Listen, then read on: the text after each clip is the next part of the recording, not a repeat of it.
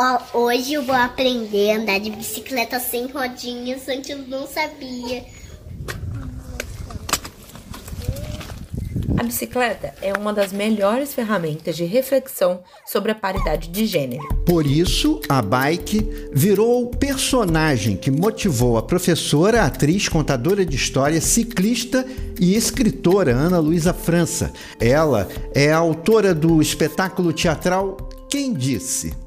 E aí eu tava com isso assim, né, muito, né, pulsante em mim. Aí eu falei, cara, a bicicleta, ela não foi sempre que homens e mulheres, meninas e meninos podiam andar de bicicleta, né? As, as meninas não podiam andar de bicicleta, as mulheres não era considerado uma atividade feminina, né, de mulheres, de meninas e tal.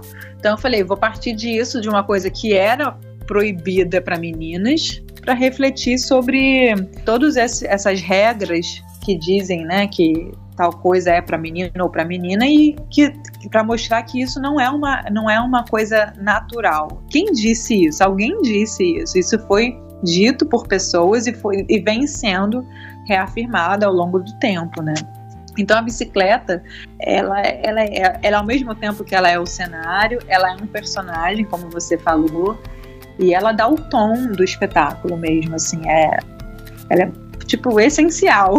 Ritinha e Bernardo uma menina e um menino, são as outras personagens que fazem parte da peça. Isso mesmo, e nós vamos compartilhar dos sonhos e das dúvidas dessas duas crianças na construção de um mundo onde a diferença não lhes separe. Que diferença da mulher o homem tem? Sei não. Espera aí que eu vou dizer, meu bem.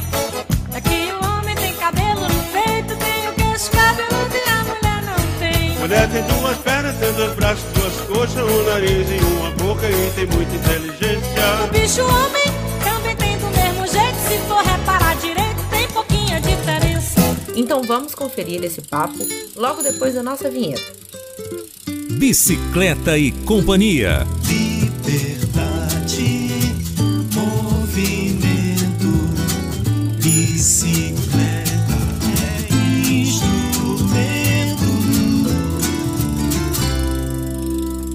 Construção de cidades mais humanas, com cuidado ao meio ambiente e a prioridade para as pessoas, pedala pela igualdade entre homens e mulheres. Uhum. A igualdade que promove a paz e nos livra de preconceitos. Hum, preconceito. Isso é uma coisa que não nasce com a gente. É, olha, eu particularmente, até foi o que me, me inspirou a escrever o espetáculo, né? Eu dou aula de teatro para crianças de, a partir dos 3 anos de idade, a 17 anos. E o que eu, ao longo desses anos, reparei é que quanto mais novinhas, menos rótulos elas reproduzem, né? Aí um menino de 3 anos, ele não tem vergonha nenhuma de fazer uma borboleta em cena. Ele não tem essa questão. Conforme elas vão crescendo, aí você vai vendo em algumas crianças mais, outras menos, que começam a vir as, as censuras, né? A coisa de reprimir, aí um menino tá fazendo a borboleta, o outro já olha, meio já dá aquele risinho, aí conforme vai crescendo isso só vai aumentando. Elas vêm na medida que elas aprendem que deveria haver essa diferença, né? Além de professora, a ciclista Ana Luísa França é contadora de histórias. Ela está com a gente para falar da peça Quem Disse, que ela própria escreveu. A peça faz uma reflexão sobre a igualdade de gênero através de um passeio de bicicleta. Ritinha e Bernardo, as personagens, dão o ponto de partida dessa conversa. Uh, é, é um bom ponto de partida, porque a história é basicamente uma, um dia né, na vida dessas duas crianças. A Ritinha é curiosa e mais questionadora. E o Bernardo já é a princípio, né, quando você numa, num primeiro olhar parece não tão questionador assim, hum. mas eles estão sempre ali se encontrando para andar de bicicleta e brincar, né? E aí tem uma reviravolta e tal, a gente vê que não só ela é somente questionadora, nem ele não é questionador, né? Mas com certeza é, é a partir da amizade deles, desse vínculo, né? Que a peça se desdobra, se desenvolve, porque eles ficam coisa de brincadeira de criança mesmo e vão questionando as coisas assim, né, no meio das brincadeiras, dos passeios, enquanto pedalam. Ana, e a bicicleta está sempre em cena? Isso, o cenário tem uma, as bicicletas têm uma base que permite que a gente pedale ela sem sair do lugar. Em alguns momentos, a, a principalmente o, o, Felipe Codesso, que é o, o, ator que me acompanha, que faz o Bernardo, ele pedala em alguns momentos. As bicicletas estão o tempo todo em cena, a Jurema e a Anacleta, que são o nome delas. E em alguns momentos a gente sai da bicicleta, em alguns momentos a gente está pedalando. E enquanto a história se passa, tem música também. Outro elemento uhum. que as crianças gostam muito. O Felipe toca o violão, eu acompanho ali na panderola e a gente canta em alguns momentos junto com a música, né? As músicas são de sua autoria também? São de, são de minha autoria eu que fiz, lá né, me, me arrisquei, não é a minha área exatamente, né? Mas é porque em algum momento o diretor, o Breno Sanches, sugeriu que a gente transformasse alguns daqueles diálogos em música, que seria interessante para o espetáculo. Foi uma necessidade mesmo da cena. E aí, naquele dia mesmo, eu pensando na, no espetáculo, eu comecei a escrever as músicas. Assim, comecei. É, são melodias simples e tudo, né? E como eu escrevo poesia também, eu fui, foi, foi assim, vieram as músicas na minha cabeça, eu fui fazendo, e aí com a melodia, depois, né, tive, o Felipe me ajudou, fez, na verdade, o arranjo e tudo, e aí aconteceu, nasceram. E quando a música não está contando parte da história? Tem as trilhas feitas pelo Daniel Carneiro. Tem um momento que é acho que é bem significativo do espetáculo que a gente está pedalando de frente para o público e está conversando e tá o tempo todo a música acompanhando. Então a gente tem toda uma marcação da coisa do pedalar, tudo, tudo em cima da música, né? Que é instrumental nesse, nesse momento. Eu gosto de ser mulher, sonhar arder de amor, din, din, din, desde que sou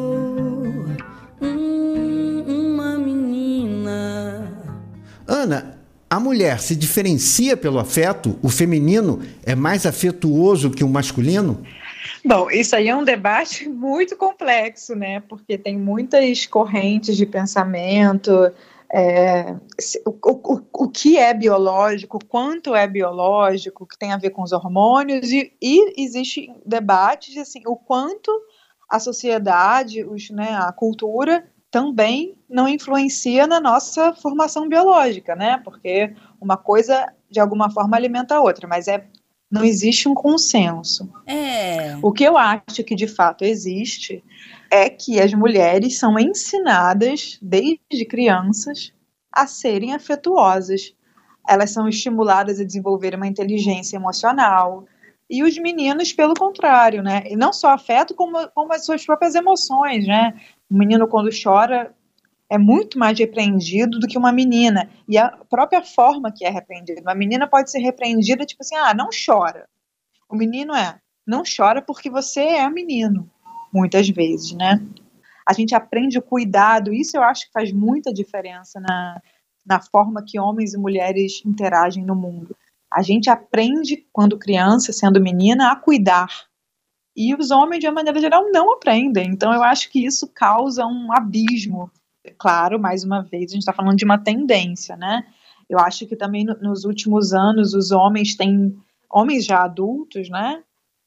Têm é, atentado para isso e têm buscado mudar essa, mudar em si próprio, né? Essa, essa, essas práticas de não cuidado e uma preocupação com a educação das crianças que estão aqui agora também, né? Ser um fere lado masculino. Se Deus é menina e menino, sou masculino e feminino. Você poderia ter escolhido uma mulher para fazer a direção, mas a peça é dirigida por um homem, Sim. Bruno Sanches. Fala um pouco dessa escolha. Olha, o Breno Sanches não foi uma escolha porque ele é homem é porque é uma pessoa que é um, ele é meu amigo pessoal e uma pessoa que a gente já trabalha há algum tempo juntos. Eu tenho um outro espetáculo que, que é anterior, que é com a Aline, que é minha parceira também, a Aline Oliveira, que é o Tirando a Limpo, a história de um circo. Então eu convidei ele porque, mesmo ele sendo homem, né, eu sabia que ia trabalhar bem, a gente dialoga bem, né? Eu não acho que, que, seria, que é um problema. O problema é a gente que faz, né? As pessoas, às vezes, né, têm uma visão, claro que também isso, isso já está sendo desconstruído, mas muitas vezes ainda tem gente que acha que feminismo é contra os homens, né? É, que você questionar a, os estereótipos de gênero seria uma coisa que seria contra os homens. E não é nada disso, né? A gente só quer refletir porque a sociedade patriarcal, ela obviamente é muito violenta para as mulheres, mas ela também é violenta de uma outra forma com os homens, né? Porque por isso, né, você não permite que, que as pessoas se expressem, sintam. E é claro que é diferente, porque homens matam mulheres, né? Muito mais do que mulheres matam homens, mas homens também matam uns aos outros. Então a sociedade patriarcal não é boa para ninguém. Esses questionamentos sobre a paridade de gênero sempre estiveram presentes em você? Olha, eu me lembro assim já de adolescente, já me incomodava muito determinados, ah, você não pode fazer isso, essa coisa já sempre me incomodou. As minhas amigas me chamavam de Nalu problematizadora. Porque eu estava sempre perguntando, ah, mas por quê? Não, sempre me incomodou. Quando eu fui ficando mais velha, fui começando a trabalhar e tal, eu sempre procurei fazer trabalhos que dialogassem com uma forma de ver o mundo que é isso, é aberta ao questionamento e não à aceitação, uhum. não à submissão. Deve ter mais de 10 anos, eu fiz com a Aline Oliveira, que é essa parceira que eu já comentei, a gente fez uma contação de história com contos que já tinham uma coisa de questionar os papéis de gênero. O nome era Cansei de Ser Princesa. A gente contava juntos. Então isso já tem aí uns, tem uns mais de 10 anos. Mas é uma coisa que me acompanha com certeza, e eu acho que acompanha todas as mulheres, né, com maior ou menor consciência, assim. A Ritinha, personagem da peça, é a Ana? É, com certeza. A Ritinha e o Bernardo também. A Ritinha tem, eu acho que é, é, mais fácil de ver, né? Porque é uma menina, né? Sou eu que faço, então tem, né? A gente, por mais que a gente tem, cria um personagem, sempre tem a gente ali, né, quando tá atuando.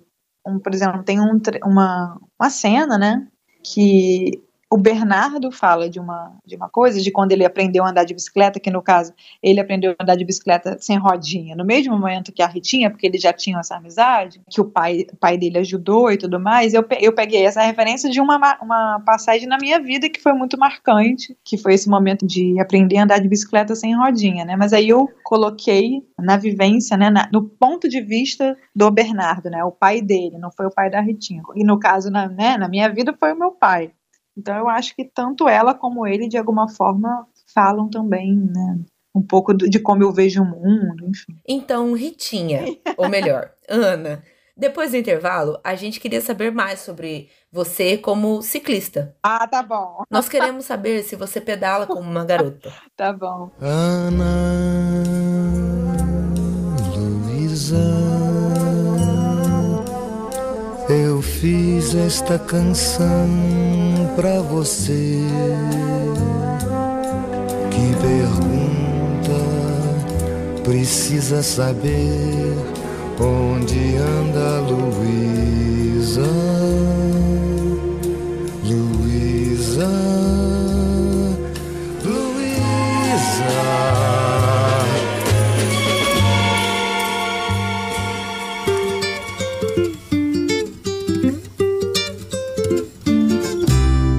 Bicicleta e Companhia. Bicicleta é instrumento. O Bicicleta e Companhia está de volta para continuar o papo com a professora, atriz, contadora de história Ana Luísa França. O trabalho de Ana pode ser acompanhado no Instagram, arroba Palavra Franca. Ela é autora da peça infantil Quem Disse? Durante um passeio de bicicleta, as personagens Ritinha e Bernardo levantam reflexões e questionam sobre a igualdade entre meninas e meninos. Uhum. Meu corpo me mandou ir de bicicleta, que com esse vento no ouvido não dá pra pensar em nada nesses caminhos barulhentos. O trânsito é intenso é tanto pensamento até encontrar uma vaga. E é sobre ser ciclista que a gente quer saber mais agora, Ana. Nossa, eu tava hoje mais cedo pensando nisso, né? Que eu sabia que a gente ia conversar. A bicicleta é uma coisa que toda vez que eu ando de bicicleta, eu sinto é uma alegria, assim, uma sensação tão, né, tão de liberdade que a bicicleta nos traz, que toda vez que eu ando eu falo, nossa, tem que andar mais de bicicleta. E você sempre utilizou a bicicleta? Eu já usei mais quando eu era mais nova. Eu sempre tive bicicleta e usava mais, usava para ir à praia, para me movimentar assim por trechos mais perto várias vezes que eu usava muita bicicleta, e aí por algum motivo, né, o dia a dia parava um pouco, depois eu tinha dificuldade de retomar para fazer aqueles mesmos caminhos, por conta de que assim aumentava o, o, fluxo de carros, né? E aí eu ficava insegura de, de fazer aquele caminho que eu fazia antes, sabe? Atualmente você anda menos. No dia a dia, eu não tenho usado tanto. Por quê? E eu até fiquei pensando sobre isso. É uma das coisas que me faz não usar mais tanto a bicicleta no dia a dia é a falta de segurança no trânsito. Tem períodos que me assustam muito, assim, você quando acontece determinadas coisas, acidente, né? É uma coisa relativamente comum, né? Uhum. As pessoas não têm a educação ainda de respeitar os ciclistas e tudo. É, embora o número de ciclovias estejam aumentando nas cidades, ainda faltam muitas coisas. Eu também, quando fico um tempo sem pedalar, me sinto inseguro para retornar. É, é estranho. É, infelizmente, a gente ainda não tem muito essa cultura está aumentando nos últimos anos, claro, como você falou, as ciclovias estão aumentando, né? A educação no trânsito nesse sentido, nas né? políticas públicas, mas de vez em quando dá uma insegurança. E é, tem isso também, quando a gente fica um tempo sem fazer, né, sem, sem pedalar, eu acho que bate aquela coisa assim, caraca, será que eu vou conseguir, como você falou, né? No caso das mulheres, a gente ouve muito falar de machismo, assédio. Você pedalar sozinha me parece mais seguro do que você caminhar sozinha. A questão do assédio, eu acho que quando você está a pé isso acontece mais. Porque quando você está pedalando, você tem uma velocidade. É claro que, por exemplo, se alguém quiser fazer alguma coisa, né, quiser, enfim, a bicicleta também te deixa numa posição de desequilíbrio e tudo mais. Já presenciei no trânsito dirigindo, né, falas extremamente machistas, mas eu acho que a gente, quando está caminhando, pedalando, seja o que for, uma mulher quando está andando sozinha na rua, a gente está sempre exposta, né? Uma exposição que se torna ainda maior quando um discurso machista prevalece. Às vezes reproduzido por algumas mulheres. Pois é. Como recentemente, uma comentarista da TV falando da companheira do presidente eleito Lula. Hum. Ela disse que Janja estava ocupando muito um lugar que não era dela. Eu lembrei da ex-ministra eleita, agora senadora, Isso. Damares Alves. Uhum dizendo que menina veste rosa, menino veste azul. Pois é. Eu gosto de verde? Eu sou o quê? Sim, eu acho que eu lindamente gosto de verde e também porque menina pode vestir azul e menino pode vestir rosa. Não importa, é você que escolhe, não é a sociedade. Uhum. E é isso, gente. E esse áudio foi para ensinar, para ensinar, gente, porque eu tô ensinando. Eu não sou professora, beleza? Mas todo mundo pode usar a cor que quiser, não importa se é azul ou rosa. É, todo mundo pode usar. Exatamente. Não importa. Ana, você também é professora e contadora de histórias. Como é esse contato com as crianças? Eu, eu gosto muito de falar com crianças e para crianças. Seja como professora, como contadora de histórias, como atriz. E mesmo antes, assim, quando eu era, né, desde bem novinha, de adolescente, eu sempre tive muita muita facilidade, muito gosto em, em conversar com crianças, porque eu acho que elas ensinam muito, a maneira que elas olham o mundo, assim, com bem menos lentes, assim, limitadoras que a gente, elas olham o mundo muito mais querendo aprender, a entender o que está acontecendo. Então, elas são mais livres. E essa liberdade é também o que ensina a gente, os adultos. Quantas vezes a criança vem com perguntas pra gente assim, né? Mas por quê? Hum. E, e por quê? E a gente, às vezes, não, não, não sabe nem explicar porque nem a gente sabe por quê, porque a gente está tão acostumado a viver a vida e a sociedade do jeito que está dado ali, sem parar para pensar por que, que as coisas são assim, né? Então, que eu acho que a criança tem muito a ensinar para gente. Então já tinha um tempo que eu vinha fazendo coisas voltadas para crianças. Tem esse espetáculo que eu, que eu mencionei, faço ainda muita contação de história, porque eu gosto de falar com crianças. Nesse caso foi um meio que o inverso, né? O, o Bernardo falou, era o edital era para teatro infantil Aí ele falou, vamos escrever um projeto? E aí nasceu Quem Disse, né? Elas percebem que você, na peça, é uma adulta interpretando uma criança? No outro dia, há pouco tempo, teve uma situação dela, dela algumas falaram, não, mas você é criança. Eu falei, não, eu não sou criança. Porque elas estavam falando de algum comunicador aí que é que é famoso e que fala que é criança, que é uma criança presa no corpo de um adulto. Eu falei, não, eu não sou uma criança presa no corpo, eu sou uma adulta. Porque acho que é importante também a gente, né, não, não misturar, mas elas têm uma coisa de falar, de identificar, quando a gente acha que se abre para para se comunicar um pouco como elas, assim, elas, elas te elas te reconhecem de alguma forma, né? Nesse convívio com o público infantil no teatro ou na sala de aula como professora, você deve ter vários exemplos dessa pureza de pensamento. Olha, teve uma, uma, uma situação que eu achei muito interessante, assim, muito, muito.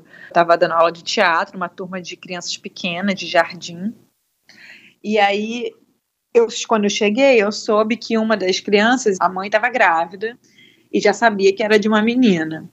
E aí, quando eu cheguei na sala, ela veio assim muito, muito, assim, radiante falar. Tem neném na barriga da mamãe, ela era bem pequenininha, ela tinha uns três anos e pouco. Uhum. E aí as crianças todas ficaram, ah, que legal, as crianças que não sabiam ainda, né, ficou aquela coisa e tal, perguntando. E aí uma outra criança, um pouquinho maior, virou assim, tipo, ela ficou reflexiva e falou assim: quando eu nasci, eu não sabia que eu era menina. Eu falei, é mesmo, Nina? aí ela, é, depois que eu fui, fui aprendendo. E eu achei isso tão sensacional, porque ela ali com a fala dela muito espontânea, de criança, ela falou o que, o que muitas vezes a gente tenta teorizar, né? Que a gente, não, a gente nasce, a gente respira, a gente né, quer viver. O que significa depois ser uma menina ou ser um menino é uma coisa que a gente vai aprendendo. E no aprender, a gente acaba assimilando os preconceitos também. Pois é. Eu te pergunto, a gente pode desaprender também essas coisas? Eu acho que a gente tem total capacidade de desaprender esses preconceitos, né? Seja o racismo, seja o machismo, enfim, que são são, apre são aprendizados, né? A gente aprende a se comportar daquela maneira completamente injusta, né? Mas a gente aprende eu acho que a gente tem a capacidade de desaprender. E qual seria o primeiro passo para fazer isso acontecer? Eu vejo muita gente às vezes negando, né? Não, mas eu não, eu não sou racista. Não, não, eu não sou machista. E como a gente vive numa sociedade que é estruturalmente, ela, ela é pautada nisso, né? Muitas vezes, no, no nosso caso do Brasil, isso é muito forte. É uma nação que se estruturou a partir dessas relações de poder. Então, quando você nega que você, em alguma medida, vai reproduzir aquilo, você não consegue desconstruir, né? Se você fala, não, eu não faço isso, como é que você vai olhar para si, para perceber e para mudar alguma coisa? A primeira coisa é a gente tomar consciência, aceitar que a gente reproduz aquela estrutura em algum nível na nossa vida. Quem disse é uma peça infantil que levanta a reflexão sobre meninas e meninos depois de terminado uma apresentação, já ocorreu alguma reação negativa por parte de uma criança? Olha, é, eu acho que, que nunca aconteceu de nenhuma criança vir falar alguma coisa, de questionar, assim, no sentido de achar que está errado, alguma coisa assim, não. Pelo contrário, as crianças, quando a gente termina, geralmente, né, vai tirar foto, se é possível, e elas várias vezes chamam a gente para brincar com elas, porque confunde um pouco, né? Apesar de verem que nós somos adultas, adulto e uma, um adulto e um adulto, às vezes tem um pouco essa confusão de, ah, você quer, quer brincar na minha casa? Ah, você pode levar seu irmão, crianças pequenas, né? Se referindo ao Felipe que faz o Bernardo. E os adultos, eles também gostam da peça? Foram várias vezes, especialmente mulheres, que quando terminam a peça estão assim emocionadas mesmo, coisa de cair lágrima e de vir falar, de vir agradecer. Teve uma moça que eu me lembro quando a gente ficou no Teatro Ipanema, quando acabou, ela veio falar comigo, ela não estava nem com criança, não. Ela estava assim com o olho cheio, né, d'água, você viu que ela tinha chorado, o olho vermelho, e falava, olha, ela falou, eu, eu muito emocionada, eu não tô conseguindo nem, eu vou precisar de uns dias para conseguir organizar meu pensamento, para escrever, muito obrigada e tal. Eu acho que as mulheres, especialmente adultas, é, se identificam muito, porque é, é, isso que eu estou te falando, a peça ela não, não é, quando fala que é teatro feminista para crianças, ela é uma peça que ela busca fazer a gente questionar quando a sociedade é tão opressora, né? Por que, que homens fazendo o mesmo trabalho que mulheres ganham mais? Por que, que tantos homens não assumem a paternidade e as mulheres ficam com, tendo que, que, que criar seus filhos e assumir a responsabilidade sozinhas. A gente toca nesses temas de uma forma lúdica, através de uma forma poética e tal. Então, especialmente as mulheres adultas recebem muito bem, se identificam e aí depois ficam fazendo propaganda, né? É bastante gratificante essa relação com o público adulto também. Que diferença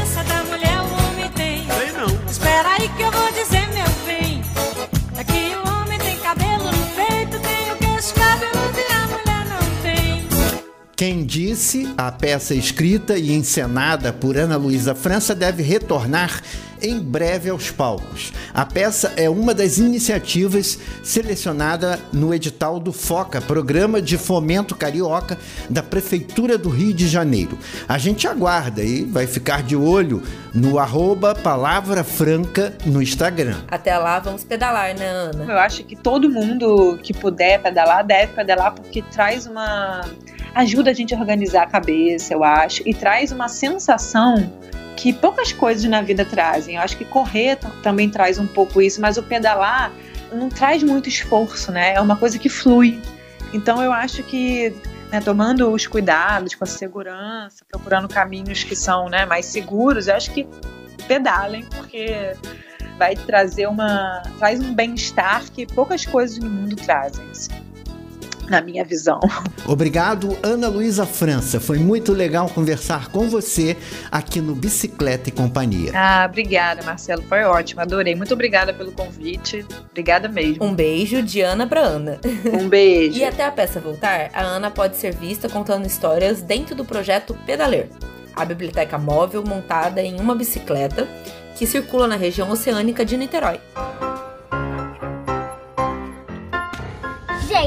Essa foi a maior experiência do mundo que eu fiz. Olha só que incrível. Eu comprei a bicicleta, andei, aprendi a andar rápido no mesmo dia e eu amei. O Bicicleta e Companhia está terminando por hoje. Essa edição teve a produção e apresentação de Ana Torresan de Souza e Marcelo Santos. Sonorização Marcelo Santos. Até quinta-feira que vem. Bicicleta e Companhia. Bicicleta.